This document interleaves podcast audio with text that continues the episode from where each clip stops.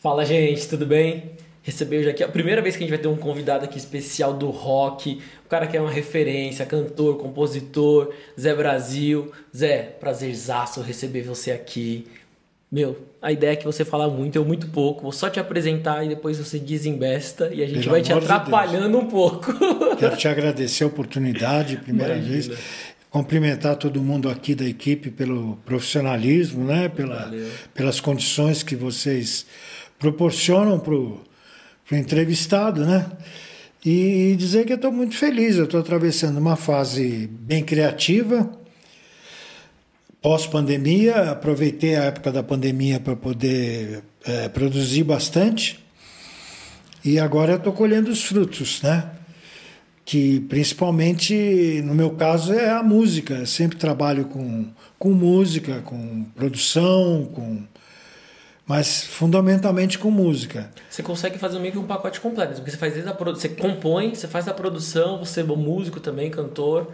Como que como que funciona assim? Você consegue pensar tudo no quando você pensa, você pensa o pacote completo primeiro, não, você fala, "Ah, vou compor hoje, beleza, não necessariamente que seja pra mim. Ou você já compõe pensando, ah, não, posso fazer assim, vou já meio que vai essa parada fica legal tocando assim, eu cantando fica assim, como que funciona? É, eu basicamente faço o meu trabalho né, autoral desde dos anos 70, do começo dos anos 70. Estou comemorando mais de 50 anos de carreira, uma carreira independente, fora do mercado. Mas, é, ao mesmo tempo, eu consegui muita coisa que até os artistas mais conhecidos, mais famosos, não conseguiram. É, ou seja, eu gravei disco no exterior, eu me apresentei nas grandes cidades da, dos Estados Unidos, da Europa, em, em grandes cidades dos Estados Unidos e da Europa. Vivi eh, de música nos Estados Unidos, vivi de música na Europa. Isso eu acho que é uma, uma escola muito interessante para um músico independente brasileiro, porque normalmente quando você tem o apoio numa corporação, de uma gravadora, de uma multinacional, você consegue fazer tudo isso. E consegue fazer tudo isso confortavelmente, vamos dizer assim. Se Para um músico independente como eu, é sempre uma batalha, né? É sempre uma batalha conseguir qualquer coisa. Mas perto do que eu consegui, eu fico muito feliz porque não é uma sensação assim de, ah, ele tentou, tentou, tentou a vida inteira e, e deu em nada, né?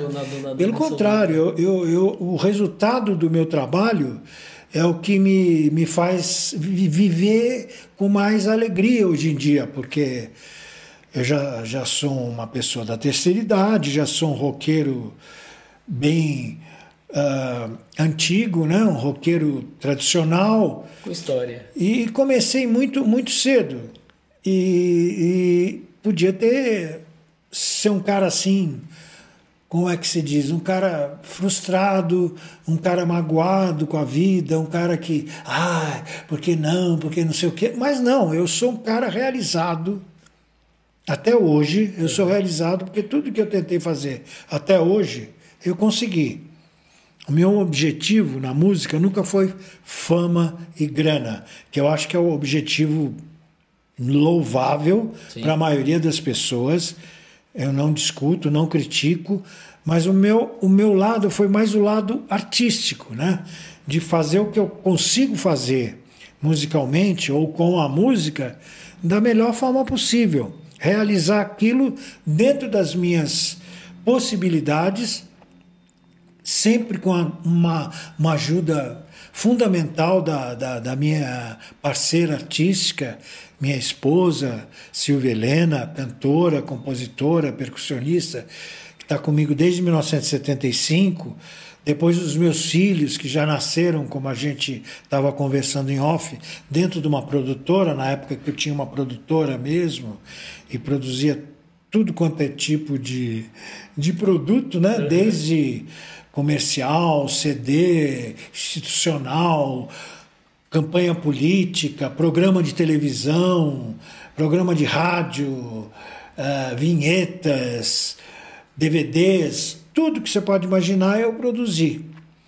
Então essa experiência me deu condições de, de trabalhar basicamente da criação até o produto final. É óbvio que esse produto final que você faz tão bem aqui, que foi através disso que a gente se conheceu, Sim. eu, eu não, não, não, não faço, não consigo fazer. E eu acho que a gente tem que utilizar essa cadeia que existe hoje, mesmo que seja de uma forma independente, para chegar num resultado profissional, um resultado excelente, sabe? Que é o que eu venho tentando nos últimos anos.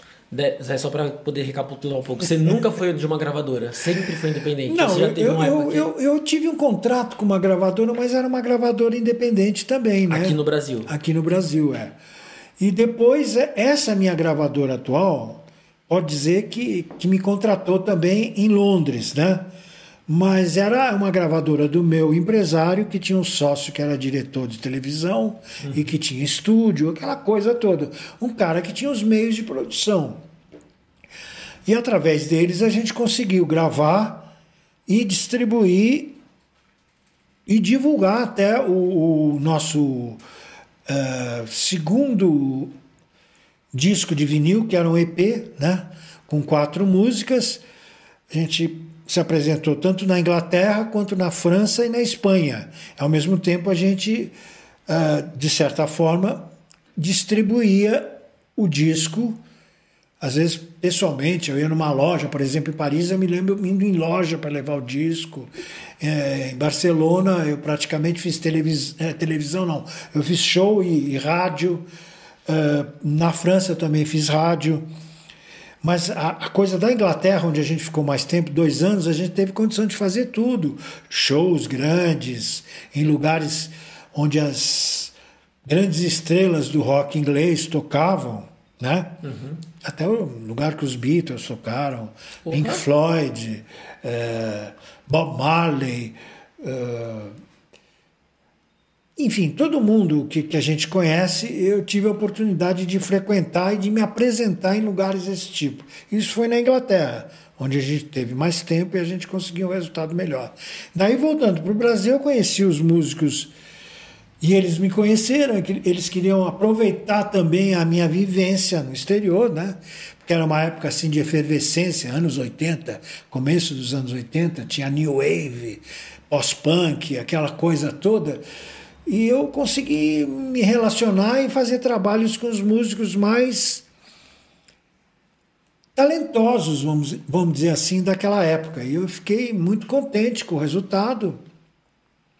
Aproveitei para divulgar o disco em inglês, que chamava Brazilian Wave, justamente era para dar um, a nossa visão do que seria uma new wave mais brasileira. Tá. O que a gente admira nos ingleses, eu particularmente, é que eles estão sempre procurando alguma coisa nova. É diferente do Brasil, pelo menos o Brasil daquela época. Porque o Brasil daquela época, o cara Assim como os Estados Unidos também. Os Estados Unidos procurava sempre uma, alguma coisa parecida com outra que já tinha sido um grande sucesso. Tá. Tanto a música, o som, né, como o artista.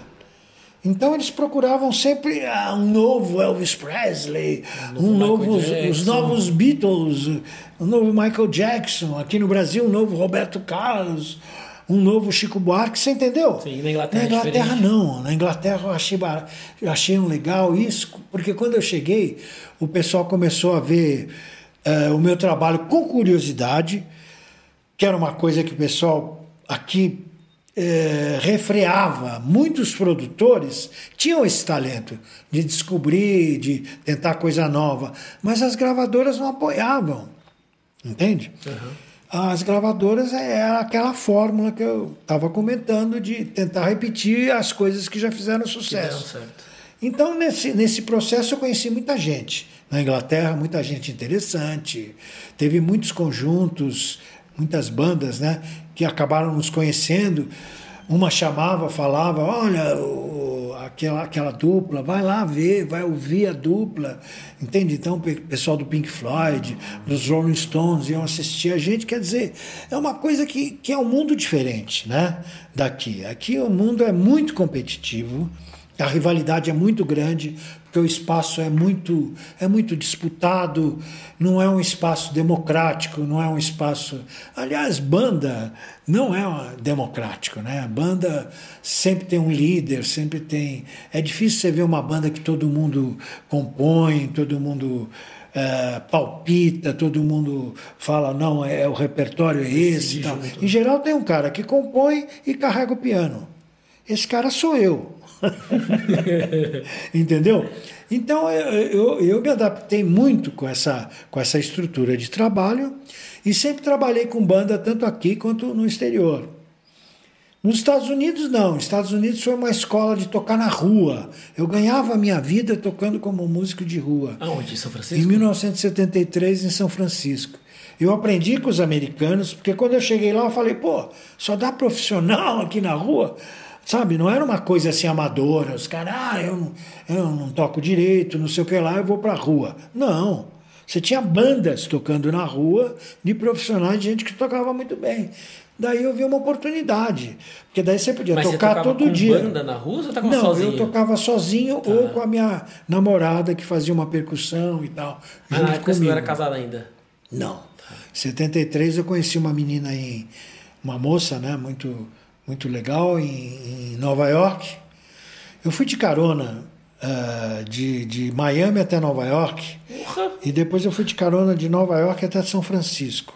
São 5 mil milhas Mas você fez o aproximadamente. triângulo completo, né? É, eu acho que eu conheço mais os Estados Unidos do que eu conheço o Brasil, assim, pelo chão, né? Também. Apesar de ter até ah, pegado uma carona de avião, né? Quando eu fui de Miami para. Isso é uma história longa. Por isso que eu falei para você, vamos conversar sobre o, É, focado. o hoje. Mas eu fiquei Porque- curioso, como você pegou uma carona no avião? Ontem, bicho, são mais de 50 anos, né? nessa- É bom que a gente vem várias vezes estrada. aqui. É bom que eu vou abusar de você. Vou demorar, vou te entregar Imagina. seus CDs por parcela. Falar, ah, hoje tem agradeço. 10 pronto. Hoje tem mais qualquer, 10. divu- qual- qualquer divulgação hoje é. É bom, É então uma eu já, dádiva. já tô marcando os próximos aqui. Ah. Mas como que foi essa carona de avião? Só pra depois gente voltar pro Ah, Brasil. rapaz, foi uma, foi, foi uma loucura. Primeiro foi um sofrimento. Porque o cara que, que me deu carona antes me deixou longe da costa. Eu precisava estar, por exemplo, você está subindo de Miami para Nova York, então você precisa estar na costa. Então eu estava na costa da, da, da, da Virgínia, que é um estado quase do sul dos Estados Unidos. E o cara me levou para o interior da Virgínia. Mas avião particular? Não, ele, ele, é, isso foi num carro, né? Ah, tinha uma, tá. Daí ele me deixou de madrugada, às duas horas da madrugada, no meio de uma cidade que eu não, sabia nem, nem o nome da cidade, entendeu? E daí eu fiquei dez horas sentado em cima da minha mala, com a violinha do lado, porque eu tinha levado a viola caipira, que fez um sucesso lá nos Estados Unidos, junto com aqueles violõezões, Martin, Guild, né, que os americanos tocam, de, a violão de aço, né, que tem um som maravilhoso. E a violinha competia com eles, às vezes muito mais alta, o volume da viola pequenininha, né, do que aqueles violões. E eu fiquei sentado ali e tal, de, de- das duas horas da manhã até meio-dia, eu acho eu fiquei umas 10 horas parado. A pessoa passava, me via, acho que ficava com dó de mim, né? A polícia passava, ia, voltava. E, E você não lá, tava assim, ilegal lá? Você tinha não, não, eu estava como turista. Tá. Daí, daí uma, uma menina com, com, com fusquinha, nunca me esqueço, parou e tal, junto com, uma, com os amigos, amigas, e me levou até fora da cidade. Eu agradeci e tal. Porque eu acho que eles ficaram com, com dó de mim, porque eles já tinham me visto antes. Eles já tinham passado que eu tinha, eu reconheci o Fusca. Daí ela me deixou num lugar, assim, um posto, um restaurante, aquelas coisas bem tradicional, né? Daí eu fui para a beira da estrada, fiz o tradicional gesto, né? De, De carona? e um cara com, com um Chevrolet Impala muito legal, assim tal, parou, aquele americano bem careta, eh, camisa branca, gravata, óculos, moreno, cabelo bem curto, e eu, aquele cara doidão, doidão, doidão. E, mas ele parou, né? Daí eu falei, ah, é tudo em inglês e tal. Eu estou indo para Nova York, eu queria pegar uma carona e tal. Ele falou, olha, tudo bem, você pode vir, eu te dou uma carona, só que nós vamos estar a 4 mil pés de altura. Você topa? Eu falei, eu topo. Eu eu estava topando qualquer coisa, né? Qualquer coisa que pintasse, eu estava topando. Daí, é uma cena é, também que nunca sai da minha memória, né? Ele chegou com o carro na frente do hangar dele, né? Abriu o hangar, tirou o avião, botou o carro, fechou o hangar, o hangar. Nós entramos no carro e fomos. Fomos até Ele Norfolk. foi dirigindo? Pilotando, né? É, ele pilotando. Só eu e ele. Eu nunca tinha andado num voado num avião pequeno. E ele, eu não sei se ele fez de propósito ou era comum isso, ele desligou o motor na época de, na hora de, de aterrizar para poder mergulhar. E eu falei, pô, vou morrer aqui, isso aqui tá caindo. Eu apavorado, eu do lado dele, né, com manche na minha frente. Mas foi, foi uma emoção assim que passou, deu certo.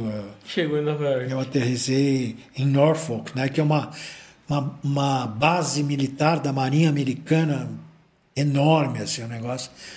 Daí eu fui pegar carona juntamente com um marinheiro que estava voltando de lá de uma missão e tal.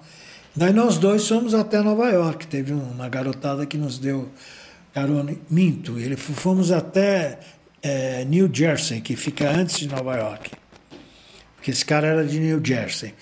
Mas era um cara tão legal, esse, america, esse americano, esse marinheiro, que ele chamou a namorada dele, que morava em New Jersey, e me deu uma carona até o hotel que eu ia, que eu tinha um amigo meu que era um gerente de hotel em Nova York, que eu ia ficar hospedado lá. E, e nos deu uma carona, me deu uma carona, né? Chegando lá, eu fiz questão de apresentar uma pinga pro cara, porque. Era o mínimo, Pelo né? menos, né? E ele adorou a pinga. Essa tem um monte de história, cara. E essa aí é, é uma história muito. que, que, que foi muito importante para mim, uhum. porque é, eu me, me, me firmei como, como músico profissional. Eu fiz alguns shows em, em São Francisco também, em casas noturnas, em uh, coffee houses, assim, tipo barzinho. Na época São Francisco já era uma cidade mais para frente, assim, avançada. Demais, na época era a capital dos hippies, né? Desde 1966 o movimento hippie começou em São Francisco. E eu tive a oportunidade de morar assim é, a três quadras da Haight Ashbury, que é, é uma esquina de duas ruas da Haight e da Ashbury, que era o ponto crucial, né, o ponto inicial do, do movimento hippie, da Era Paz e Amor. E era uma rua assim que tinha o Fillmore West, que, que, que era um, uma casa de shows assim, um, teatrão, né, mas maravilhoso, que todo mundo tinha tocado lá. Eu cheguei a tocar nessa rua, não toquei no Fillmore, mas toquei num, num nightclub nessa rua. E, pô, bicho, foi uma, uma viagem assim que, que foi a maior escola da minha vida, assim, para porque eu estava completamente sozinho, sem recursos, sem. E consegui me manter e aprender a me virar como nunca, né? Estudei muito música lá.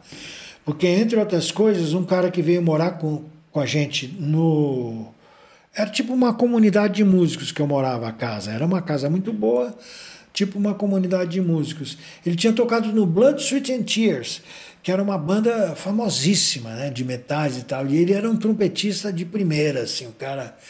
E daí ele me deu muitos toques. Eu cheguei a, a estudar até um pouco de clarinete e flauta com os toques que ele me deu de música, de leitura e tudo mais. Então, eu realmente nos Estados Unidos foi uma escola muito é, e você ficou num lugar que era referência à arte, né? Pelo menos São Francisco. Hoje, ainda, hoje acho que é bastante referência por causa da tecnologia, mas São Francisco ficou conhecido por causa da arte, por causa dessa modernidade toda deles, né? Então, você foi uma boa escola, né? Que você fez. E Zé, vamos trazer aqui pro Brasil de volta.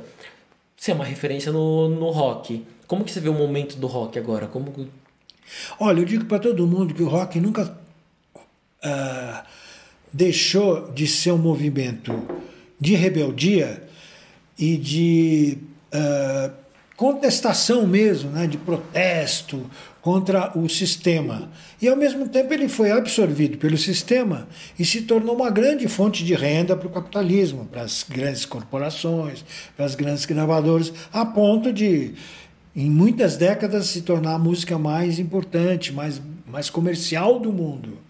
Mas aqui no Brasil, ele teve uma década, que foi a década de 80, onde ele era o estilo principal de música, e depois ele, ele, ele foi se, se recolhendo a um nicho, né, que a gente chama hoje, né, a um segmento, a uma bolha, que hoje em dia eu considero mais underground do que nunca, apesar dos, dos, dos cartazes né, da, uh, dessas bandas que sobreviveram da, da década de, de 80, como a Blitz, Titãs, o Capital Inicial, um, e mais gente nova que surgiu na década de 90, a Pete, o Skank, né, na Jota Quest, né?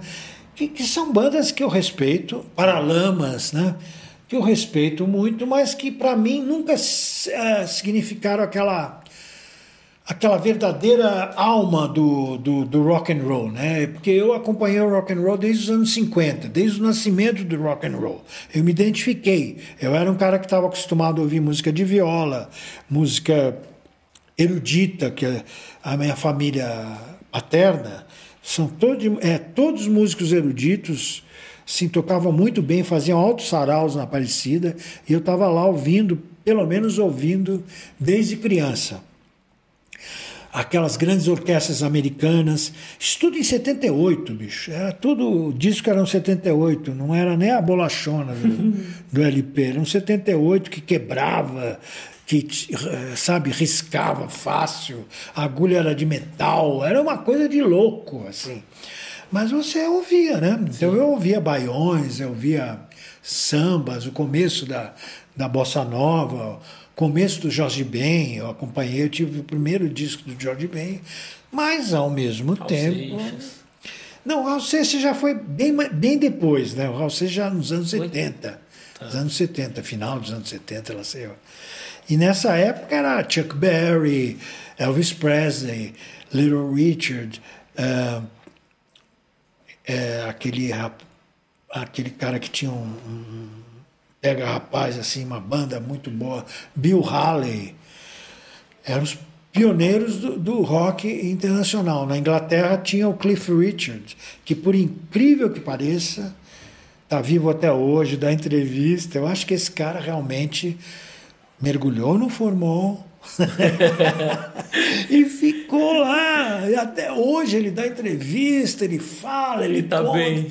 E tá aí cantando e tal. Quando eu fui para Inglaterra, há 40 anos atrás, ele também estava lá, tava. Eu não acredito. Ele tinha uma banda que acompanhava ele, chamava The Shadows, também, que era uma, uma banda muito boa, né? Então isso aí me atropelou, assim. Eu tinha uma professora de piano, que era muito bonita, por sinal que me fez me apaixonar pelas mulheres e, por, e pela música junto, né? Foi muito bom isso. né? Porque às vezes você tem uma professora que não dá para se apaixonar, né? Aqueles, uma baranga, uma barangona, assim, daquelas velhas chatas. Essa não era o caso. Não. A Nelma, ela chamava Nelma. Imagina. E desses todos, qual que mais te influenciou desses artistas? Né? assim, uh, internacionais? Ou nacionais, o artista que você tem de referência. Olha, que eu tenho como referência mesmo, obviamente, como cantor o Elvis, né? Como uh, criador assim do rock and roll, pai do rock and roll seria o Chuck Berry. Como performance, o, o Little Richard, que subia em cima do piano, tocava com o pé, era um louco, né? Tinha também o Jerry Lee Lewis, né? O, os Estados Unidos é uma terra assim impressionante. Né? A gente vê até hoje a liderança que eles exercem na tecnologia. Tem tudo de bom que, que o mundo produziu lá e tudo de ruim. Eu prefiro ficar com tudo de bom. Eu sou um americanófilo nesse sentido. Eu não sou aquele cara que. Ah, ah, entendeu? Uhum. Mas eu reconheço os Estados Unidos como, ah, vamos dizer, a evolução da humanidade aonde a humanidade conseguiu chegar. Os Estados Unidos conseguiram, vão chegar agora em Marte, né? Conseguiram chegar na Lua. A, a música deles é o jazz, bicho. A, a música folk deles, a, a arte deles, o cinema dos Estados Unidos. sabe? A, a civilização, a educação, as, as, universidades americanas. Você pega uma universidade americana, pô, né? As nossas têm algumas muito, Sim, muito boas, legais, mas, mas não, não dá para comparar, bicho. Não dá para comparar, sabe? Então eu acho, e ao mesmo tempo tem aquele lado ruim do, da violência, Sim. né? do, do das armas, das guerras, da indústria bélica os Estados Unidos ganham muito dinheiro fazendo arma e fazendo guerra. Sim. Esse é o lado negro da. Negro, não quero dizer negro porque negro é uma coisa linda. Eu quero dizer que é o lado triste da história dos Estados Unidos, que é um país marcado pelas guerras, né? Sim. Desde a independência, depois teve a guerra da secessão, que foi irmão contra irmão, né? Conterrâneo contra. É uma coisa de louco. Contra o norte. Graças a Deus o Brasil nunca passou por isso e nunca vai passar. Mas também foi um fator que para eles uh, adiantou, eles aproveitaram aquilo para evoluir a sociedade, evoluir o lado social, integrar, apesar de, obviamente, não estar tá integrado até hoje, né, os pretos né, na sociedade americana, acabar com a escravidão, isso foi fundamental.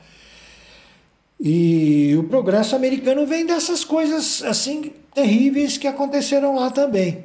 Só que eles aproveitaram a Segunda Guerra, a Segunda Grande Guerra. Meu pai foi para a guerra. Meu pai era de guerra, tem três medalhas, quase morreu lá, tem mil histórias, tinha mil histórias para contar.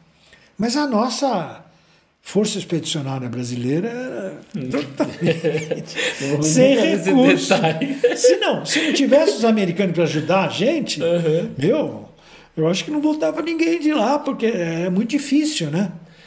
Ô Zé, vou entrar em outra, outra questão pra gente abordar. Você foi um cara que nunca meio que se vendeu pro sistema, né? Você sempre foi um cara meio tipo.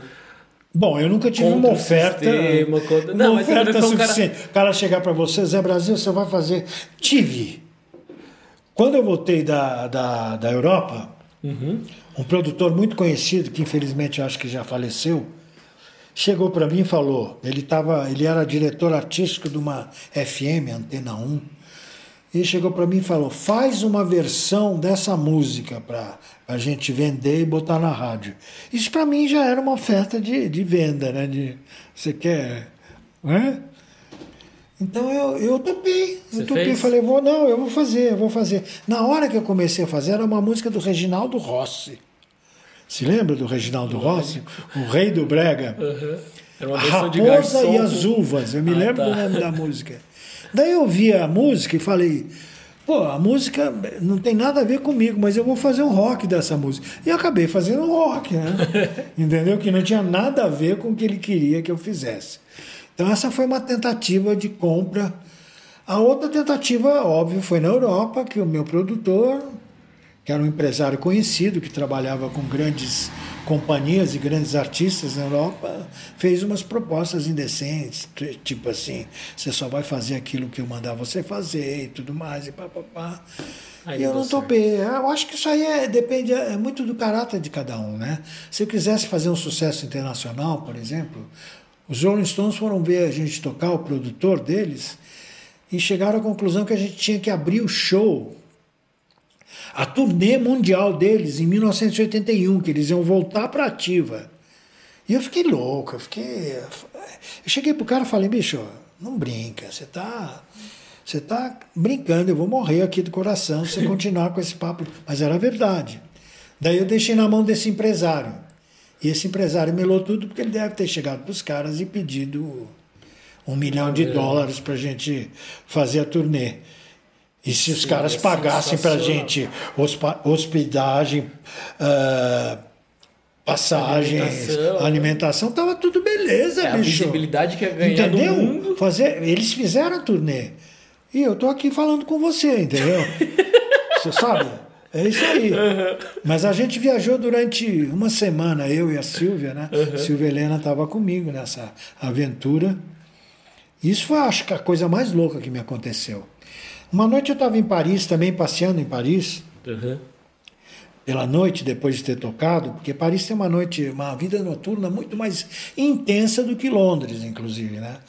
Parisense é francês, é, gosta de música brasileira, gosta, gosta da gandaia, gosta de vinho, de beber, de, Tá, né, de, de tá. trair, né? francês gosta. E eu estava passeando ali pelo centro, voltando pro, pro hotel. De repente eu ouço assim um cara tocando violão e tal num boteco. Eu falo, não. Eu olho assim, é o Keith Richards. Simplesmente o Keith Richards tocando violão, ela quase caindo de bêbado. Pá, aquela puta loira do lado dele, assim, que devia ser, na época eu acho que era Anitta Pallenberg.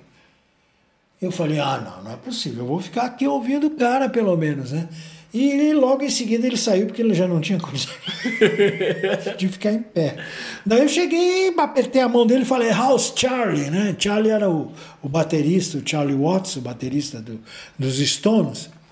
E ele tinha sempre aqueles boatos que ele estava saindo da banda. Charlie's fine, man, Charlie's fine, aquele jeito dele. Pô, aquilo para mim foi uma coisa incrível, né? Ter um diálogo desse pequenininho com, e apertar a mão do Keith Richards, que era um dos grandes né, Uhum. roqueiros e sempre, até hoje é, né? Foi uma aventura maravilhosa, lá em, lá em Paris. E você tinha me perguntado ali em off também sobre a, a condição né, de você ser um músico de rock ou não, ou de você ser um músico profissional no exterior e aqui. É muito diferente. Você é tratado como um profissional. Primeiro, aqui o pessoal, você vai tocar num bar, por exemplo. Tem alguns bares aqui que, que têm essa tradição, porque eles têm essa referência americana ou europeia. Então, a primeira coisa que você fazia quando você ia tocar num bar, num restaurante, num pub, qualquer coisa desse tipo, o pub eu acho que não, talvez. É o cara te dá uma refeição, como qualquer funcionário daquele estabelecimento. Você é tratado como um profissional, um trabalhador Sim. com respeito e tudo mais. Então eu já comecei a sentir a diferença. Depois, mais ainda, né? Porque você realmente, aquela coisa do horário, aquela coisa do pagamento, né? Eu nunca, nunca levei um calote. Não? Nem na Inglaterra, não, aqui no Brasil um monte. Ah, mas na Inglaterra, nos Estados. Unidos, na França e na Espanha, nunca Ah, tá. levei calote nenhum, entendeu? Isso eu acho importantíssimo, porque aqui, pô, sabe, é jogo duro. Você tem que se sujeitar às condições da casa, às vezes. Quando é num teatro, tipo o Sesc e tudo mais, eu gosto muito de fazer. Né? Quando é um, um espetáculo grande, como eu fiz com a, com a Já Sinfônica em 2018, que teve um, um belíssimo espetáculo com a, com a Orquestra Sinfônica e os roqueiros e, a, e, os, e as bandas de rock. Então eles pegaram alguns é, expoentes, vamos falar assim, do, do rock paulistano, principalmente, e cada um fez. Eu fiz duas músicas, cantei duas músicas, cantei sozinho com a, com a orquestra, que é uma experiência assim para o músico assim inesquecível, uma emoção muito grande, porque é um som que te envolve, assim, um som que você nunca vai ouvir de outra forma. Você está no meio de uma orquestra, na frente de uma orquestra, é diferente do que você está com, com uma banda, é diferente do que você está sozinho, é uma coisa. E Casa Lotada foi um sucesso, né? É um programa que a, que a TV Cultura produz, vira e mexe, ela reprisa esse programa, eu apareço, foi muito, foi muito bacana isso. É Falando em aparecer, você aparece ganhei um cachê, né? Ah, ganhou um cachê? Claro. E você aparece na Netflix também, não aparece? Na Netflix também atualmente é é uma das minhas fontes de renda Ah, é? milionária, né? Como a gente tinha comentado. Através da Abramos eu recebo os direitos pelo, pela participação no documentário O Barato de Acanga. Que é o festival que tinha aqui no Brasil. É, né? foi o primeiro festival, foi considerado assim, o primeiro grande festival, que, tanto que ele é considerado o Woodstock brasileiro, né? Legal. Foi sensacional. Nós tocamos duas horas e meia, o público não deixava a gente sair do palco. Foi uma A experiência maravilhosa. Que ano que foi? Hã? Que ano que foi esse festival? 75, começo de 75. 75, a época mais ou menos da, da época militar. Você chegou a. Auge, auge da ditadura militar, né? Exatamente. Então tinha toda uma, uma, uma repressão e uma condição contrária àquilo que a gente fazia e a gente conseguiu fazer. Você entendeu? E conseguimos levar dezenas de milhares de, de, de espectadores para uma fazenda num lugar totalmente desconhecido, perto de Bauru, em Iacanga, no meio do estado de São Paulo. Foi uma loucura, foi um negócio muito bacana. Tanto foi bacana que depois é, proporcionou mais três versões desse festival, daí já com uma coisa grande, 100 mil pessoas. E, Porra, quase um é, Rock in Rio. E, e daí fizeram. Foi, eu acho que tipo uma semente do Rock in Rio. Uhum. Sabe? Foi uma coisa assim que o pessoal viu e falou, pô, vamos fazer uma coisa, né? Grandiosa, né? E isso talvez foi o evento de festival mais importante que eu participei. Eu também participei de um festival chamado Rock da Garoa, no Maracanãzinho, no Rio de Janeiro, no ano de 75 também. Participei de alguns festivais de, do, no, no Ibirapuera desde 1973, ou tocando viola sozinho, ou com a Space Patrol, que era a banda que eu tinha junto com o Arnaldo Batista. O Arnaldo Batista saiu dos Mutantes em 1973. Não, nós estamos falando de coisa muito. Recente, Gente, pô. olha, 50 anos. Não é tão recente. Quantos anos você tem? Não gosta nem de falar porque se acha velho. Né? O Lucas tem o quê? 15? O já tá com Entendeu? seus 20 e 20 pouco também. anos. Isso que nós estamos falando tem 50 anos. Esse festival do Ibirapuera que eu toquei e depois toquei junto com o Arnaldo, eu estava voltando dos Estados Unidos, toquei sozinho com a viola caipira e foi um sucesso, graças a Deus. E também depois a gente tocou com a banda num festival do aniversário de São Paulo no começo de 74. E também foi um sucesso. 25 mil pessoas. Imagina naquela época, 25 mil pessoas em volta do, do lago do Ibirapuera, congestionamento.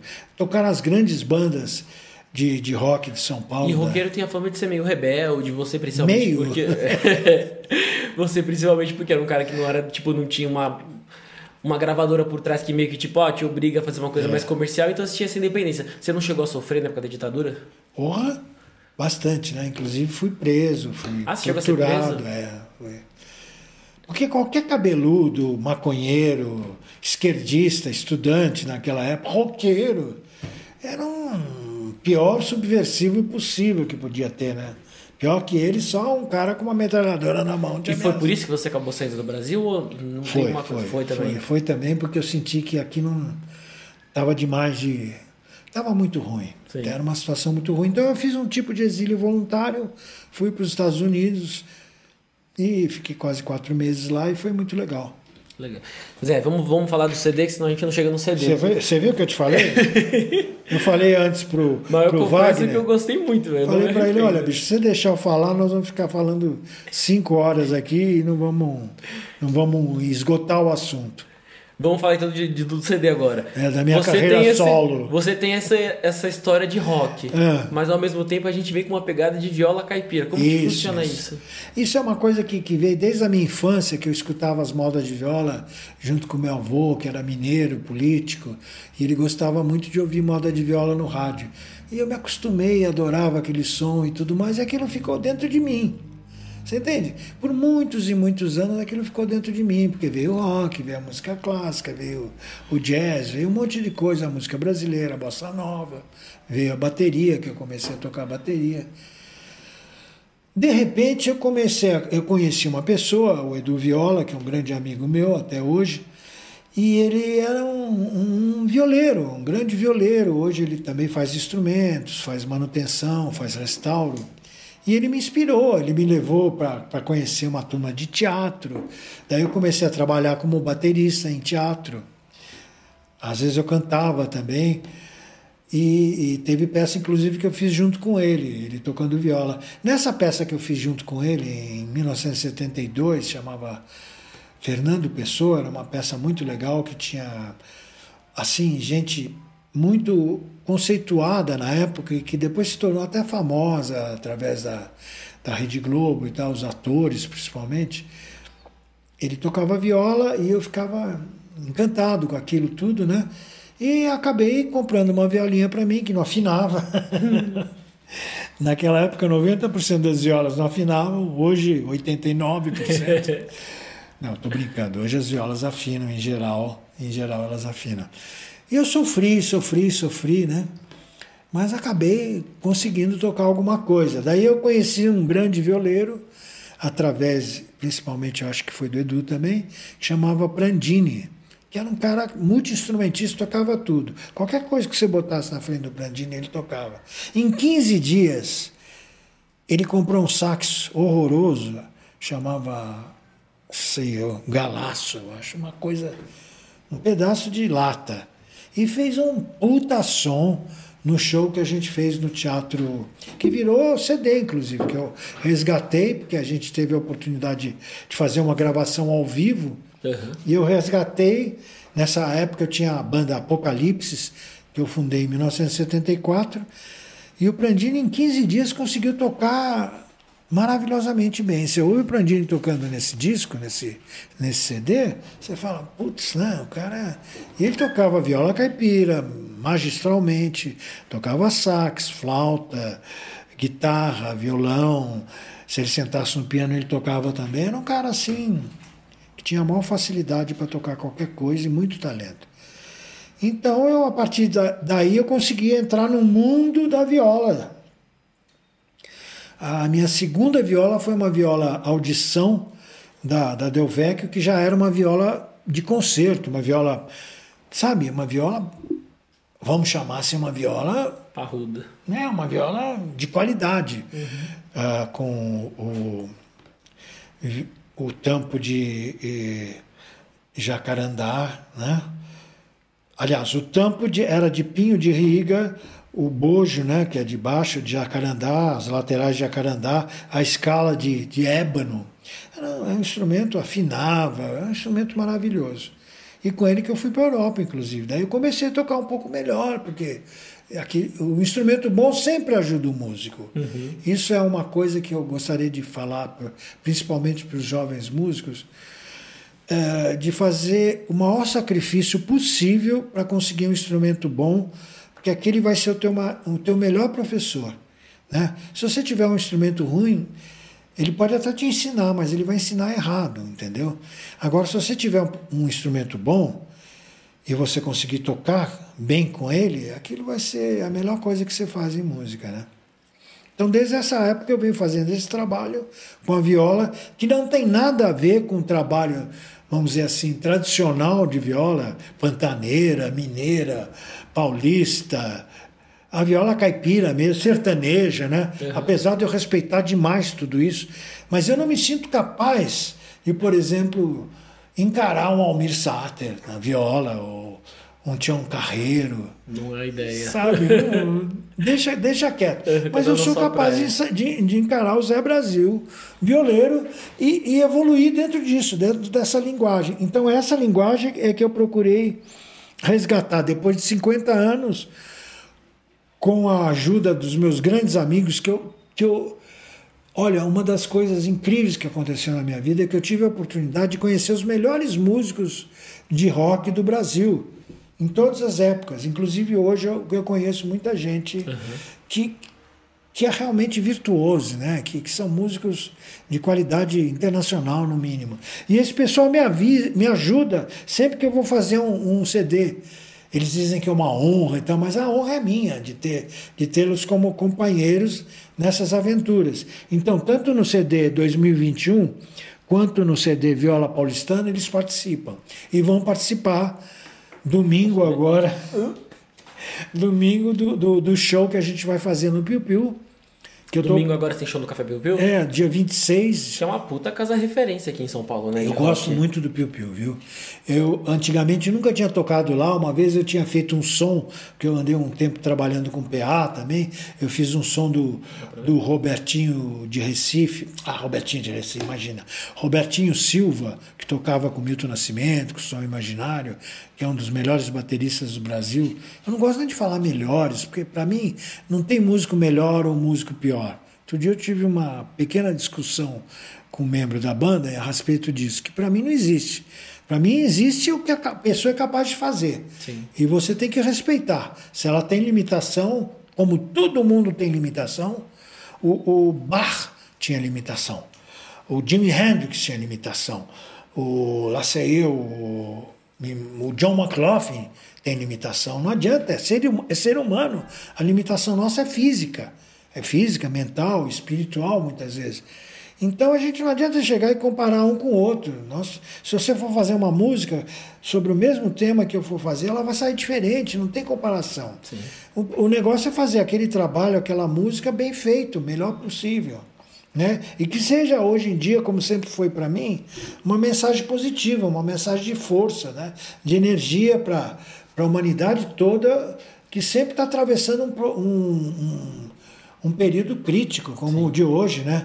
A gente superou a pandemia, nós sobrevivemos, ainda bem, respeitamos e ficamos triste com as pessoas que se é, a gente foram. veio de uma margem meio. A gente veio de uma crise, crise, pandemia, pandemia, crise, não sei Entendeu? que lá. Gente... Hoje, guerra, ameaça de guerra de novo, Também. como tinha nos anos 60, 70, com a guerra do Vietnã, ameaça nuclear, meu. Que loucura é essa? Quer dizer, a humanidade nesse ponto eu acho, acho assim uma espécie muito atrasada. Porque eu sou de Andrômeda, né? Eu vim de Andrômeda. uma das brincadeiras.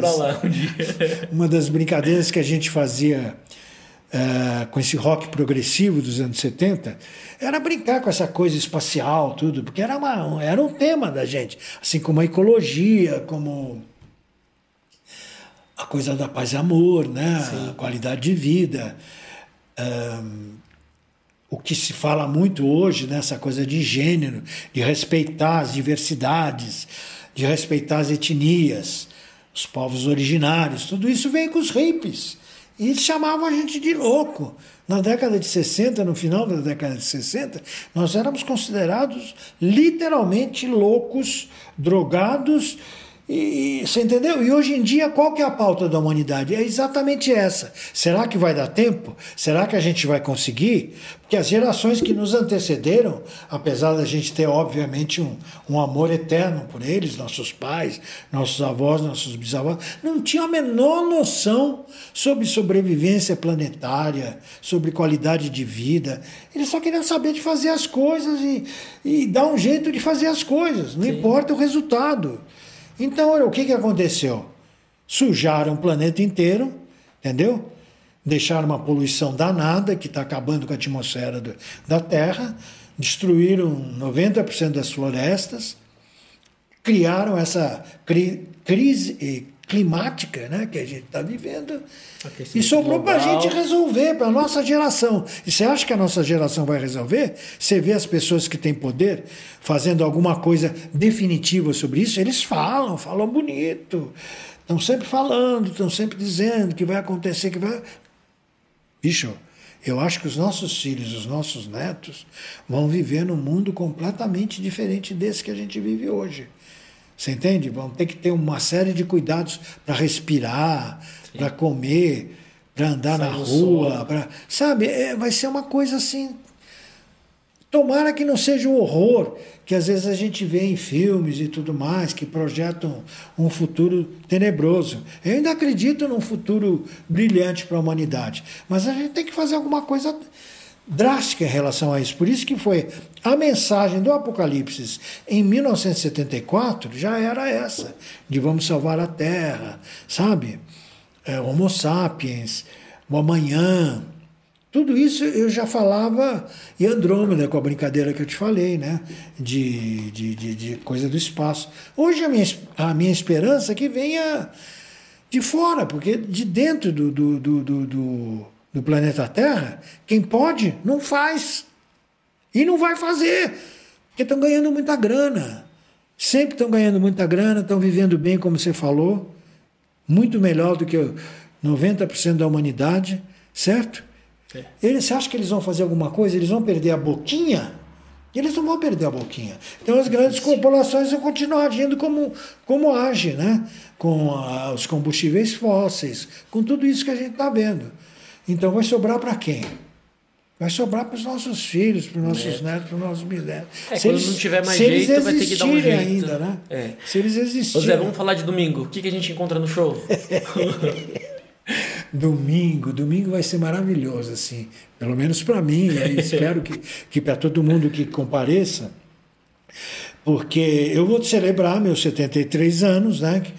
Que eu completei agora dia 8 de março, mas como não tinha oportunidade de fazer no dia, a gente buscou uma outra data. E essa data, coincidentemente, é um 8 também, porque 26 na numerologia soma, né? 2 com 6 e vira 8. Vira 8. Então nós vamos fazer no, 8, 8, no outro 8 de, de março, uh, no Café Piu Piu, a partir das 19 horas. O ingresso é 30 reais, mais esses 30 reais, você ganha esse CD também. Boa! Entendeu? Então eu faço aniversário, mas quem ganha presente é quem vai no show, que custa no mínimo 20 reais. Então eu acho que vai ser um evento.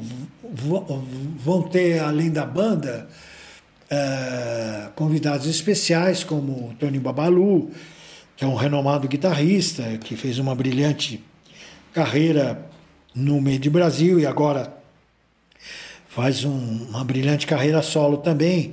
Tem o, o, o, Daniel Gerber, que é o presidente da Associação de Rock, Cultural de Rock de São Paulo, e também é o, é o guitarrista principal da Power Blues, né? que é uma grande banda que surgiu ultimamente. Tem o Gerson Tatini, que foi um dos fundadores do Moto Perpétuo, que é uma banda que lançou, inclusive, só para você ter noção, o Guilherme Arantes em 1974, 75. E é um virtuoso também. Tem o Gabriel Costa, que fez uma participação maravilhosa com os Violeta de Outono, uma banda progressiva do Fábio Golfetti. Tem também o pessoal que toca comigo, o Fernando Alge, que tem um trabalho solo também muito bom, professor guitarrista, violonista, uh, o Mário Barassal, que é o nosso baixista, que também sempre trabalhou muito com bandas bem legais de blues e de rock. Tem o, o baterista, que vai fazer uma participação especial também, porque o meu filho, que é o, que é o baterista da minha banda, não vai poder comparecer, não vai poder fazer tocar essa, esse dia com a gente. Então é o José Carlos Góes, que também faz parte dos caracóis psicodélicos, e obviamente a estrela que sobe e desce, acende e apaga, canta, encanta e espanta, Silvia Helena, que rouba a cena, que é a minha grande estrela, minha grande, minha querida, não tenho o que dizer, mãe dos meus filhos, que tem uma voz, eu acho, celestial, inclusive ela é salmista, ela canta rock, canta e canta salmo ah, é na igreja. Também? Canta salmo ah, na igreja legal. também.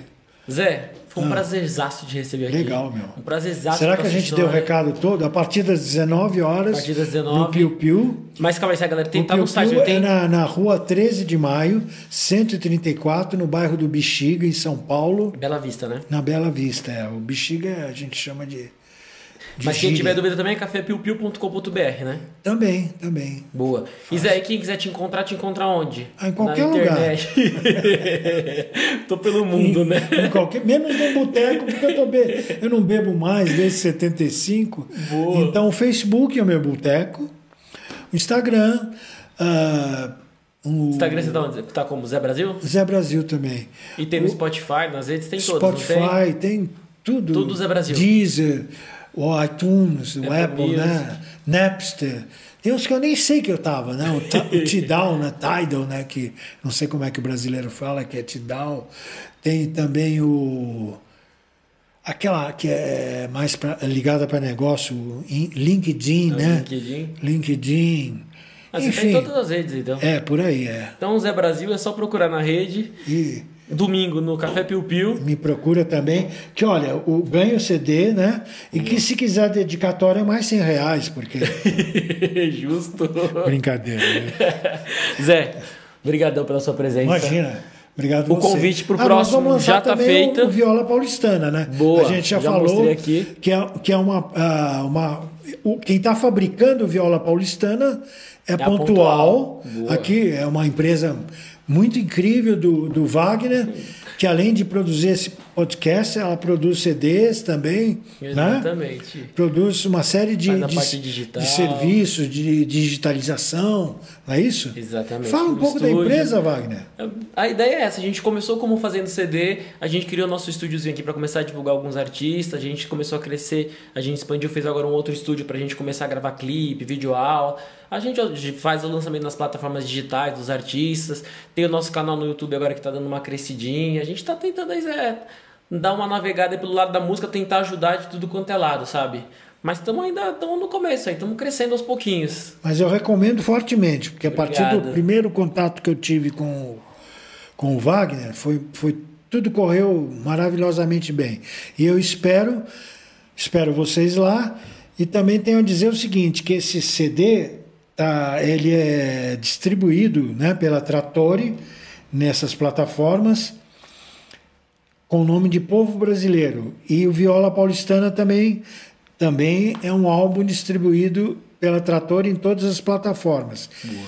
E produzido e criado pela Natural Records BR, que é a minha gravadora desde 1980, desde Londres, e que já lançou muita coisa e também se dispõe a lançar outros produtos. Ultimamente a gente tem trabalhado com ah, outros então, artistas. Artista também. que estiver interessado pode te procurar. Pode me procurar que eu produzo desde a da, da pré-produção até a finalização do, do, do, do, material. Inclusive, posso dar dicas de, de divulgação e tudo mais. Boa. Junto com a Pontual. A gente Melhor faz umas, ainda. umas parcerias. Tá certo. Zé, Brigadão mais uma vez. Imagina, eu que dia que quiser voltar, tá com a porta aberta, o convite está super feito, não foi okay. mentira. Quiser voltar aqui, a gente conta mais outras histórias que a gente Agradeço já principalmente a quem for ouvir isso aqui, né? Boa. E tiver paciência de ouvir esse velho Vai roqueiro. escutar.